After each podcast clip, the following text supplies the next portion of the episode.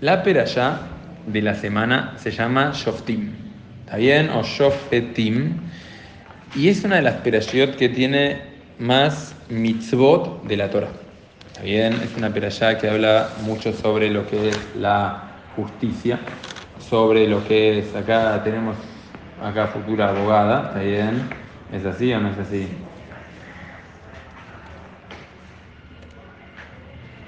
Entonces, habla de lo que es la justicia, habla sobre la idea de ser justo, ser recto, habla sobre cómo en cada generación va a haber personas que van a ocuparse de interpretar y de enseñarnos la Torah, también porque sepamos, la Torah, el judaísmo es eterno, es, eh, siempre fue, es y va a ser verdadero Simplemente que hay que saber cómo aplicar ese judaísmo en el día a día de cada persona y de cada generación. Habla sobre temas de idolatría, habla sobre temas de brujería, habla sobre temas de el rey, también ciertas leyes que aplicaban al rey de Israel. Saben, Israel funcionaba como una monarquía que tenía el, rey y tenía un profeta. El rey se ocupaba de ciertas tareas y el profeta de transmitir la palabra de Hashem. O sea, cada uno tenía roles, pero existía el concepto de el rey de Israel. Ahora, hay un tema que a nosotros, tal vez como argentinos, o como argentinos y argentinas, está bien, como personas que vivimos acá en Argentina me gusta más, eh, es un tema que la gente no sabe cómo funciona. Voy a leer con ustedes. Dice así: Shoftim Beyoterim, bienvenida Flor.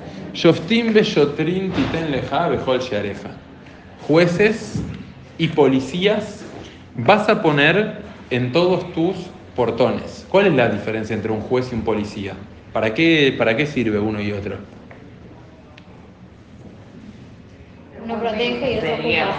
Uno protege y otro juzga. como juez y poder, o sea, poder judicial, poder ejecutivo. Ahí tenemos ya, bien, tenemos la sección legal acá, bien, doctora, está bien. O sea, uno establece la ley y el otro la hace cumplir. O sea, está prohibido ir a más de 60 kilómetros por hora en calles o avenidas. Avenidas, gracias. Está bien, está prohibido ir a más de 60 kilómetros por hora. Eso sería los shoftim, los jueces. Shotrim es el policía que, si exceden la velocidad máxima, toca el silbato, por favor deténgase, licencia, para ver que se esté cumpliendo la ley. Ahora, Bejol Sheareja, en todos tus portones, de ahí los, hay muchas charlas que se dan sobre esto, que no es el tema que vamos a hablar ahora, dice, ¿por qué dicen todos tus portones? Que todos los portones, no, en tus portones, dice, nosotros tenemos, así como una ciudad tiene puertas que permiten la comunicación entre la ciudad y el exterior. Hoy en día las ciudades son mucho más abiertas. Antes se acostumbraba que las ciudades eran muchas amuralladas. También hay algunas que van a ir a España acá o a Israel. Había puertas que permitían el acceso. Dice, nuestros portones son la boca, bien, los ojos, los oídos. Dice que así como hay que poner controles en las puertas de la ciudad, hay que poner controles, que uno no puede hablar cualquier cosa, uno no puede mirar cualquier cosa y uno no puede escuchar cualquier cosa, porque lo que uno ve, habla y escucha nos afectan. ¿Está bien? Por eso dice Bejol Sheareja, en todas tus puertas, o sea, a nivel personal tenemos que tener esos filtros. Bejol Sheareja, ayer, ayer me lo queja, no ten lejal, que ayer nos da. Beshaftu etam mishpat tzedek. Y tenés que juzgar, ¿está bien? Al pueblo con tzedek. ¿Qué es tzedek? Justicia. Lótate mishpat. No vas a inclinar la justicia. ¿Cómo es el símbolo de la justicia? ¿Saben? Hablamos de La balanza, pero ¿qué más? Eh, la justicia, ¿cómo? ¿Nu- ¿Nunca vieron una imagen de la- la estatua de la justicia?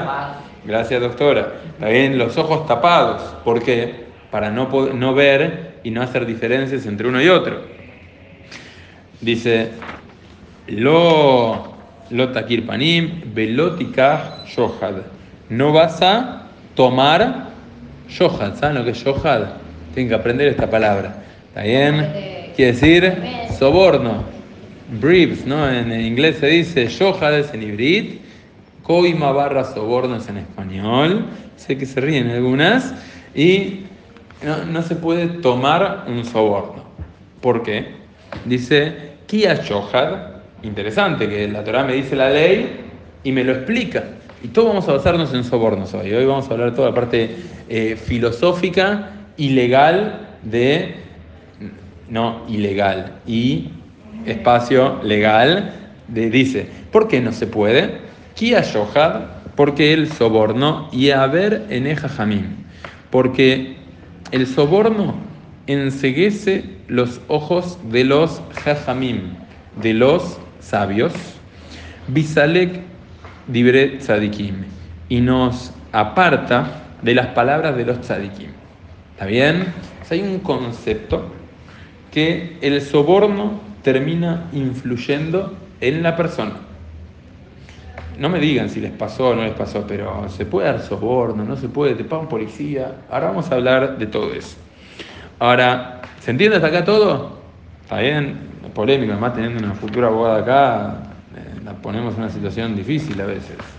Entonces dice lo siguiente, y después viene un pasuk conocidísimo por todos, que dice Tzedek, Tzedek, Tirdov, justicia, justicia, vas a perseguir, le mantigié para que vivas, veirashta et haaretz, ayer Hashem lo queja, y vas a heredar la tierra, para heredar la tierra que Hashem te quiere dar a vos. ¿Ok? Hoy es una clase de leyes. Hoy es clase de derecho civil, sería esto, no sé. esto es civil, no sé. Ahora, esto se aplica a todo tipo de derecho, porque puede ser cualquier, en temas de familia, ahí hace falta justicia, tema impositivo sería derecho, ¿saben cómo se llama? Tributarios, así, está bien. O sea, hay mucho de abogados hoy, menos mal que tenemos acá a. Ahora, dice lo siguiente, ¿está bien?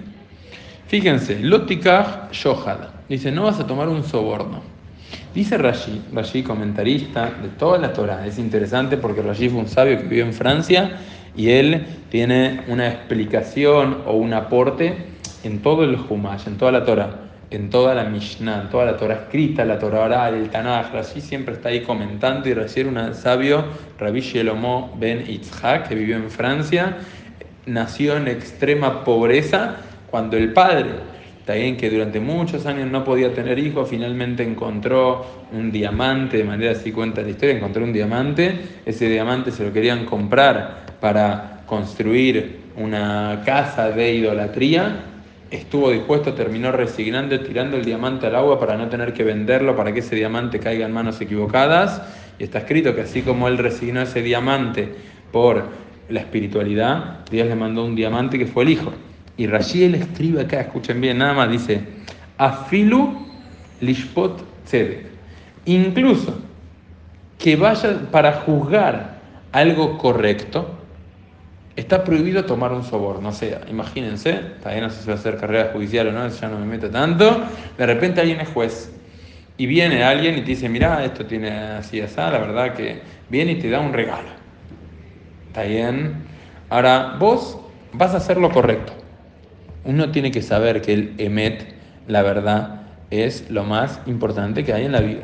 ¿Está bien? Emet es algo que es verdadero y verdad es verdad desde el principio hasta el final, como hemos hablado alguna vez. La palabra emet se escribe con la alef al principio, que es la primera letra del alefbet, la mem, que es la letra intermedia del alefbet, y la taf, que es la letra final. O sea, cuando algo es verdad es cuando es verdadero de principio hasta el final. Está un poquito de jarta, no, no sirve. Está bien, es una mentira piadosa. No, verdad es algo que es verdadero siempre. Ah, y cuando hay dos personas que se pelean, se puede mentir. Ahí ese es otro capítulo, porque en ese caso es, verdad lo otro, pero no importa, después pregunten lo que quieran. Ahora, entonces, dice Rashi que incluso que vos quieras recibir algo y vayas a hacer las cosas bien, ya tu juicio ya no es el correcto. Ya tu juicio ya está cambiado. De hecho, hay una historia que traen que es muy interesante la historia. Y es así. Cuentan, había una ciudad llamada Boloshin. ¿Está? La ciudad de Boloshin era una ciudad en Europa muy importante que estamos hablando hace ya un par de cientos de años atrás. En la ciudad de Boloshin era una época muy, muy difícil las autoridades rusas ahí en la ciudad de Voloshin eran autoridades donde era todo corrupción. ¿Está bien? Ahora vamos a pasar a la parte legal. Ahora seguimos con por ahora la parte más filosófica para que entendamos. Entonces en la ciudad de Voloshin era todo tan pero tan corrupto que la única manera de que el sistema funcione era por medio de lo ilegal. No había otra forma. Era lamentablemente, en Rusia había leyes muy, muy duras, específicamente con la comunidad judía. Por ejemplo, para que sepan un poquito del conocimiento general, las familias judías, hubo épocas donde había un decreto llamado el decreto cantonista, donde cuando había una familia judía, enviaban en muchos casos a los hijos mayores y en algunos casos a todos los hijos a los 6, 7, 8 años al servicio militar obligatorio durante más de 25 años. ¿Está bien? Así funcionaba, era una forma de adoctrinar a la comunidad judía o los judíos no podían vivir con la sociedad. Ok, ahora cuentan que en la, autoridad, en la ciudad de Voloshin era una yeshiva muy grande que tenía aproximadamente 400 alumnos. Ahora, legalmente el gobierno no pudo oponerse a esa yeshiva, pero sí lo que hacían era le limitaban a 200 alumnos máximo. Entonces, ¿cómo hacían? Los pocos jóvenes que lograban ir a la yeshiva, que eran en las, todo el lugar eran 400 jóvenes, una yeshiva que estaba preparada para eso, solamente podían 200. Entonces, ¿cuál era la única manera de lograr que las autoridades cierren los ojos con esos 400 alumnos? ¿Cuál era? Poner ¿Está bien? Era, era la situación que le tocó vivir al pueblo judío. Entonces, cuentan que en una oportunidad el gobierno cambió de, de dirigente y asumió un dirigente que era bastante, era un ministro de educación, que él era sabido como que era una persona que era incorrompible. Si bien formaba parte de un gobierno corrupto que podemos hablar lo que querramos hoy, pero gracias a Dios vivimos en países donde hay justicia, donde las cosas funcionan dentro de todo, está bien. Ahora, no somos conscientes de lo que vivió nuestro pueblo antes, simplemente es eso.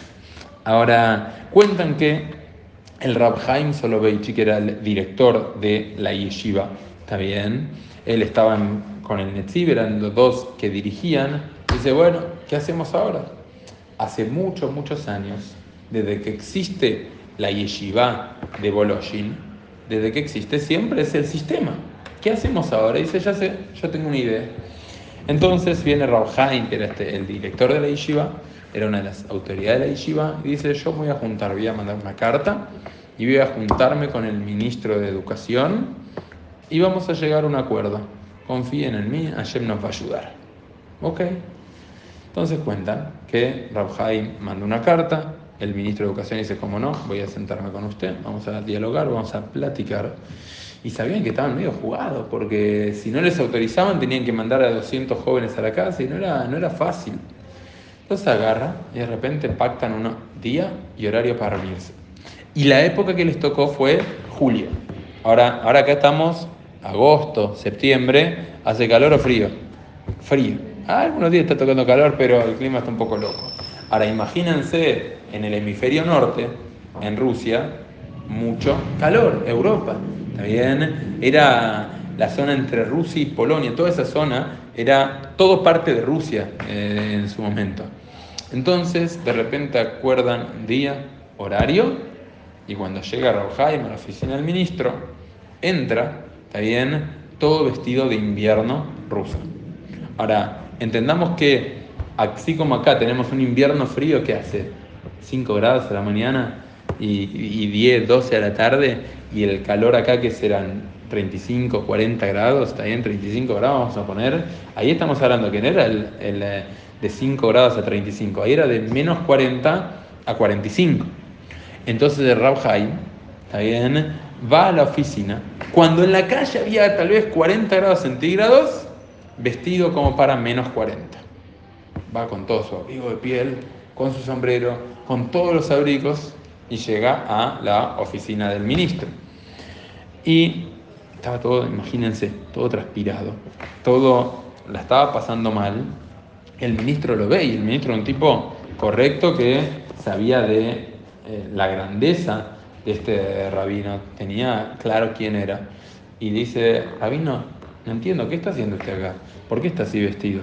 Dice, no, yo quiero charlar con usted, el nuevo ministro, es un placer estar acá, quiero presentar un poco lo que hacemos en la Yeshiva, en el instituto, la Academia de Estudios Rabínicos, Judaicos. Dice, sí, sí, pero ¿me puede explicar por qué está vestido así? dice, sí, no hay problema, le voy a explicar. Ayer soñé con mi abuela y mi abuela me dijo que hoy a la noche, hoy durante el día, va a haber una tormenta. La temperatura va a bajar, va a bajar, va a bajar tanto que va a parecer el peor momento del invierno. Por ende, me vestí acorde a lo que mi abuela me dijo en el sueño.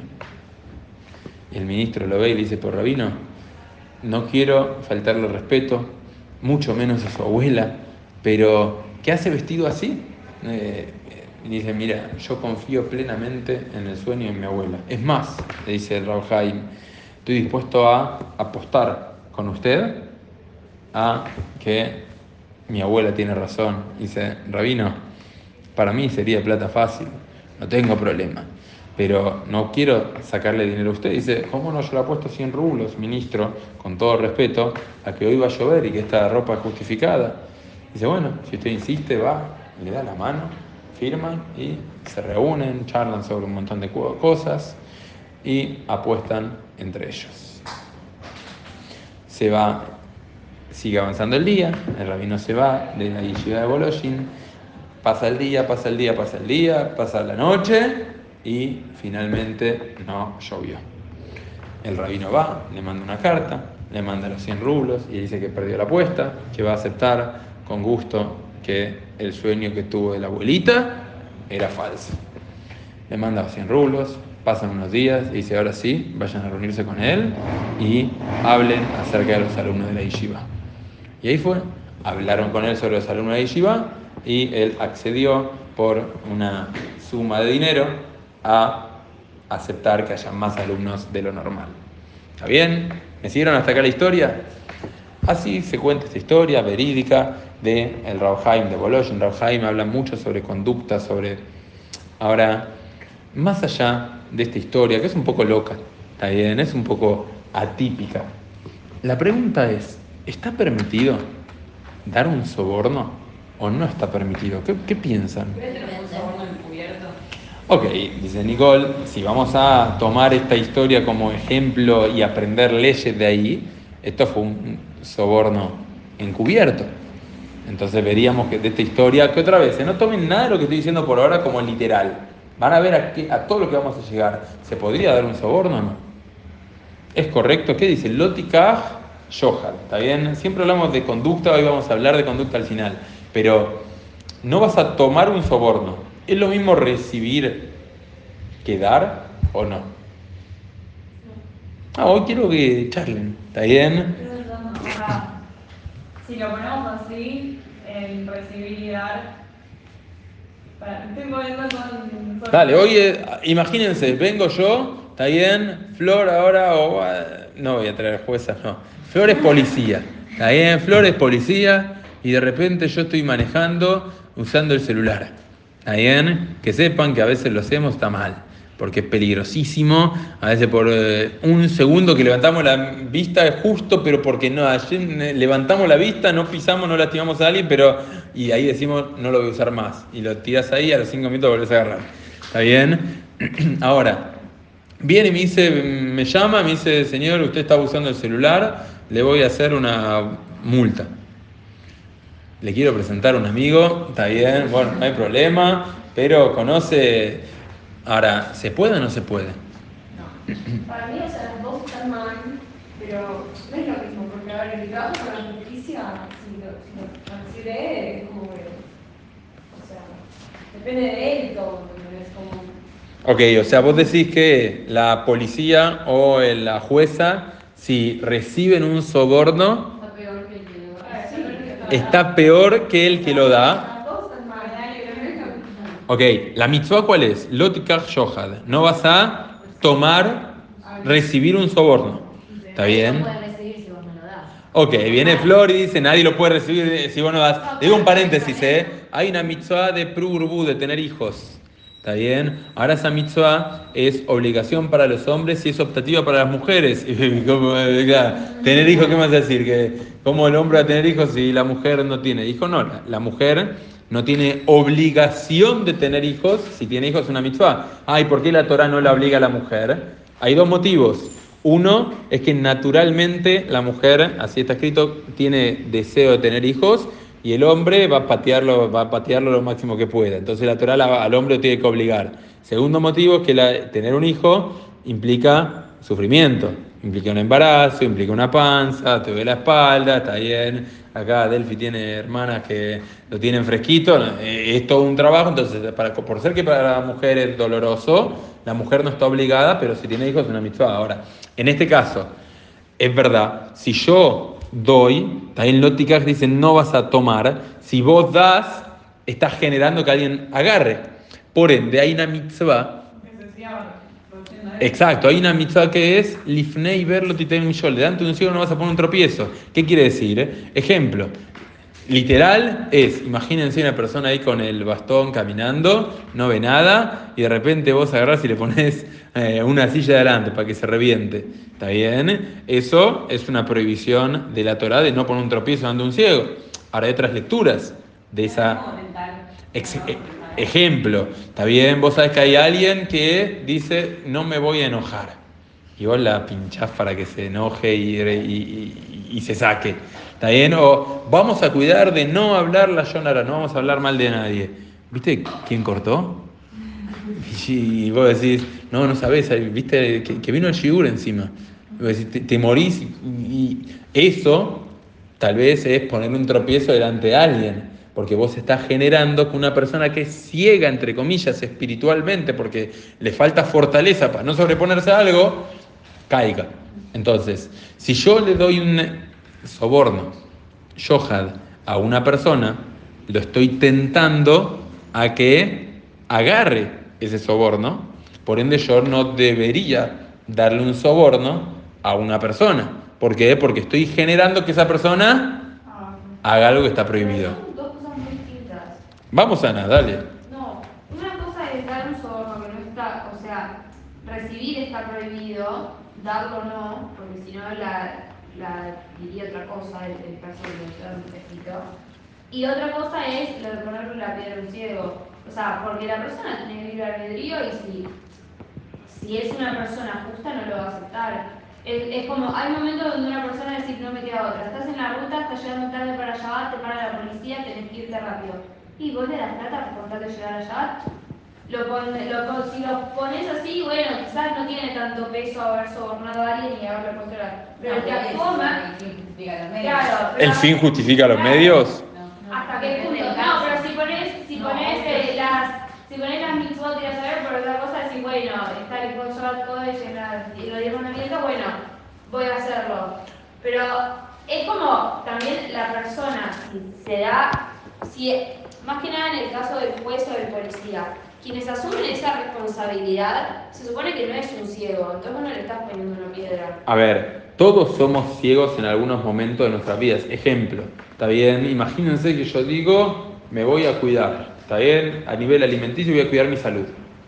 Ahora, de repente viene, vengo al Shuri de Menorá, Ah, hay manzanas hoy, estamos más healthy, está bien, se viene el, el verano, yo qué sé. Ahora, y de repente viene y me dicen, che, Ari, eh, hay actividad de bibis y me sobraron, eh, me sobró un combo, ¿te lo llevas vos? Y yo qué sé, que, que sobró sushi, Ari, ¿quieren? Y, y de repente hay chocolates y hay esto, como que es verdad, yo puedo elegir, ¿está bien? El ciego también puede evitar una piedra, pero es difícil. Entonces, si yo estoy haciendo que alguien haga lo que no está bien, entonces estoy, no, no soy, a ver, No no, completamente responsable. Exacto, yo no soy responsable de que, imagínense a alguien que está diciendo, bueno, a partir de ahora no voy a comer más eh, carne no cayer. Alguien se lo propone y de repente lo invitas a, che, tengo, vamos a, a- no voy a hacer publicidad de ningún restaurante, vamos a tal eh, restaurante, el dueño me invitó con un amigo, venís, tenemos parrilla libre. Y yo, que lo invité a mi amigo, no estoy comiendo no cayer. estoy tentándolo a él, generando que él haga algo que no está bien. ¿Se entiende? O sea, no es la misma responsabilidad. No, también depende de la intención. No es lo mismo si vos sabes que tu amigo está dejando de comer calle y ahí decís, mirá, tengo cubierto aquí en tal lugar, que si la persona no lo sabe y ahí no es que le estás poniendo una piedra al ciego. O sea, te la estás poniendo no intencionalmente. Por eso, entonces, yo no puedo generar que el otro haga algo mal, porque lo estoy perjudicando. A ver, si ustedes vienen acá, vos ayer tengo el privilegio de compartir con ustedes los miércoles. Y de repente viene una, che, nos vemos el Yudar y nos vemos el sí, dale, dale, nos vemos, nos vemos, obvio, seguro, sí. ¿Qué va a pasar? Toda va a ser, una va a incentivar a la otra a participar. Ahora, ¿qué pasa? Che, hoy, y, dale, que sí que al final alguien genera que el otro haga algo no bueno. Entonces, yo sí tengo responsabilidad de incentivar o motivar al otro a hacer algo bueno. Esto sería esto el lifnei ver, en cierto sentido, no poner un tropiezo. Ahora, sin irnos tanto el tema. ¿Ok? Entonces, en sí está prohibido dar un soborno, no solo recibir porque estoy generando que el otro cometa algo que está mal. Ahora, ¿qué pasa? Y tomémoslo bien, con alguien no judío. ¿Quién tiene obligación de no tomar un soborno? ¿Está? Porque sea, hay cara de antes, sé lo que pasa a veces por la... ¿Está bien? Acá la mitzvah, esta es una de las 613 mitzvot, de hecho, de acuerdo a... Hay varias formas de numerar, es una de las mitzvot, ¿está bien? Hay una mitzvah lota, sea una prohibición de la Torah a la dayan shohat, de un juez de no tomar un soborno. ¿Está bien? Shenemar, como está escrito, beshohat lotikach, no vas a tomar un soborno. ¿Está bien? Bafilu la dunemet, incluso para jugar de verdad, así es Piper Jafet Jaime en las leyes. Bejayable a Hasir, alguien dio un soborno, tienes obligación de devolverlo. Te mandaron así un vino, un champán y te mandaron alguna cosa, tenés obligación de devolverlo. Bafilu Shohat de Barim Asur, incluso coima de palabras. Qué bueno, no sabía que eras policía, qué buena policía que sos, la verdad sos lo mejor que hay, qué bueno que estás acá cuidando, porque además esta es una esquina peligrosa, me parece importantísimo que esté usted acá, la verdad es un orgullo para el país que usted sea la policía acá. Ahora vio que estaba yendo un poquito rápido, sí, la verdad se me complicó porque estoy llegando tarde para Shabbat. Dice, incluso de palabras no deberías como, ¿vieron? ¿Cómo se dice? Florear a la otra persona, no deberías adular a la otra persona. Veanoten o ver al lado. Ahora, ¿se entiende hasta acá la parte legal? Ahora una persona no judía. ¿Cómo eh, Ah, ok, ok, el tema es... Vamos a dejar Shabbat por hora flor, después lo contesto, pero si no, nos vamos a ir por cualquier lado y no se van a llevar nada. ¿Está bien? Ahora, una persona no judía, ¿aplica la mitzvah de no recibir un soborno o es las 613 mitzvot son del pueblo judío? Las 613 mitzvot aplican sobre el pueblo judío. Ah, entonces al policía, ¿podría yo darle una coima cuando estoy manejando en exceso de velocidad? Está bien, pero hay una, hay una prohibición de... A ver, ¿hay una prohibición de dar o no? No, la prohibición es... No tenés nada para perder, por eso. Ah, ahora vemos. O sea, hay una prohibición de recibir. Si yo le doy al Yehudi, estoy haciendo que él cometa el error. Ahora, el no Yehudi no tiene obligación de no, no tomar un soborno. No, pero por ejemplo, eh, no se puede regalarle a un goy vino taref. O sea, no sé por qué, pero como que no se podría, o sea, es lo mismo para el caso. El goy no tiene que tomar vino calle. Ok, esa sí la respondo porque la de Shabbat era más larga. La prohibición del vino no kasher implica tampoco puedo tener provecho. Por ende, si yo le regalo el vino no kasher, por ejemplo, carne con leche, también está prohibido tener provecho de la mezcla de carne con leche. Entonces yo no puedo darle a hacer una carne, marinarla con leche, ablandarla en el horno y se la regalo a alguien. No puedo porque no puedo tener provecho de eso. Ahora, volviendo a esto. Ex- y una- ¿Y algo de se puede comprar o no? Para regalarle a un. Depende qué tipo de prohibición de taref es. O sea, por eso, carne con leche no, Una vino no, galletita hay que ver de qué está hecha. ¿Está bien? Si es una prohibición de la Torah es una cosa, si es una prohibición rabínica es otra, es para ampliar. Y cayute después con chavo, se supone. Ahora, escuchen bien. Hay una, hay- existen algo llamado Sheva Mitzvot Benei Noach. Sheva Mitzvot Benei Noach. Las siete leyes de Noé. ¿Qué son las siete leyes de Noé? Son siete leyes universales que aplican para toda la humanidad. ¿Está bien? Aplican también para, o sea, aplican específicamente para gente no judía. Esas siete mitzvot que, tiene, que aplican a toda la humanidad son mitzvot que engloba, cada una de esas siete engloba muchas de las mitzvot de las 613. ¿Está bien? Ahora, una de esas mitzvot es que haya justicia. La sociedad gentil, ¿está bien? No judía, también tiene obligación de que haya justicia. Entonces, si yo agarro y yo le doy a una persona, un policía, un oficial, le doy dinero, lo que estoy haciendo es que él transgreda la justicia del lugar. Por ende, en ese caso, yo no podría darle un dinero para que una ley no se aplique.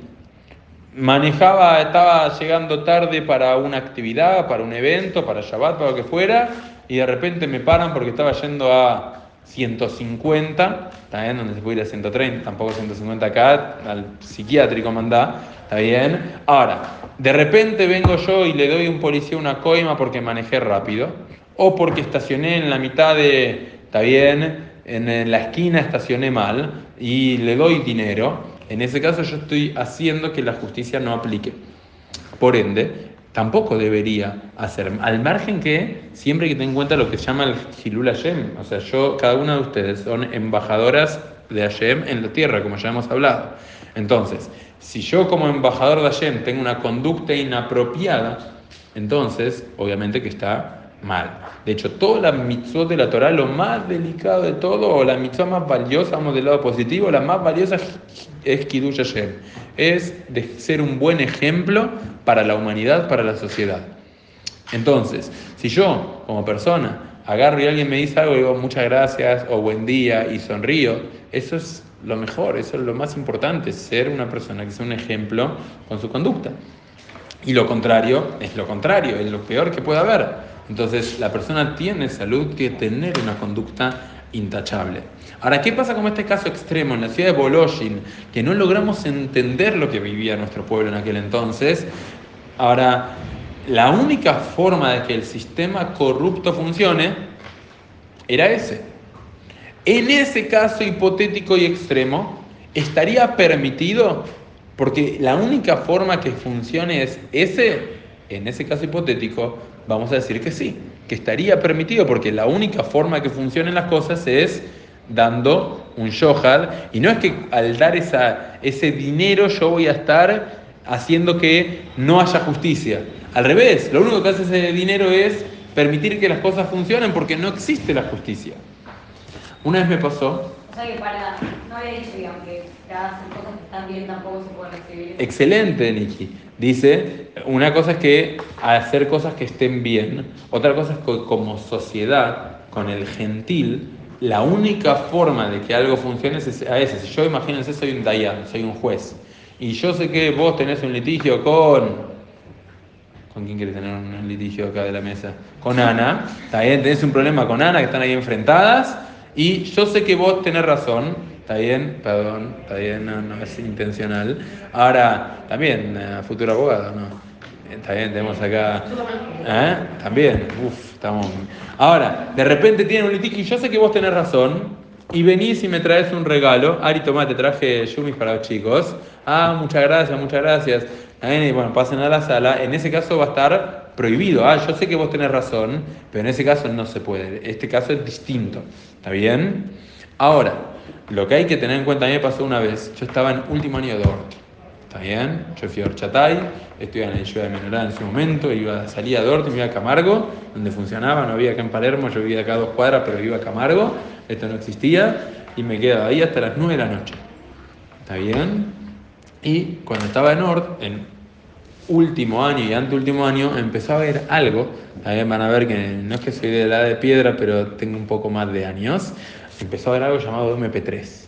¿Se acuerdan ustedes los aparatitos de MP3 así, que tenían una pila o se cargaban por USB y había una palanquita con colores? De repente empiezan a, a venir esos aparatos. Y tengo un amigo que los empieza a importar. Y traía de a miles y no existía.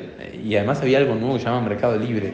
Hay otra que se llama de remate, que era tipo la lucha entre de remate y Mercado Libre, hasta que Mercado Libre lo compró y terminó, ya está. Ahora, y este amigo empezó a importar, y la verdad que, mira, sí, tenía ganas de, ya está, me lo da mi amigo, yo lo publico, gano plata, había, era muy nuevo todo. Y en ese momento yo le pregunté a mi rab qué opina. ¿Por qué? Porque obviamente la única forma de importar esos artículos, a menos que seas Frávega, Carbarino, lo que fuera, compañías grandes, también hay muchos auspicios de marca, estamos haciendo, era traer todo de manera, no cayer, era todo de manera, no sé, ilegal. Y le pregunté a mi Rab, Rab, ¿qué opina? ¿Puedo vender esto o no? ¿Saben qué me contestó? ¿Necesitas hacerlo? Como que, ok, tal vez el único sistema que funcione es ese. Ahora, ¿necesitas hacer algo que igual no es del todo correcto? En la vida uno tiene que apuntar a corrección al máximo. ¿Está bien? En sí, bueno, si hay cosas que no son correctas, o sea, pagar para evitar algo que hice mal, no, perdona, me manejé de más o hice algo mal, me merezco pagar la multa.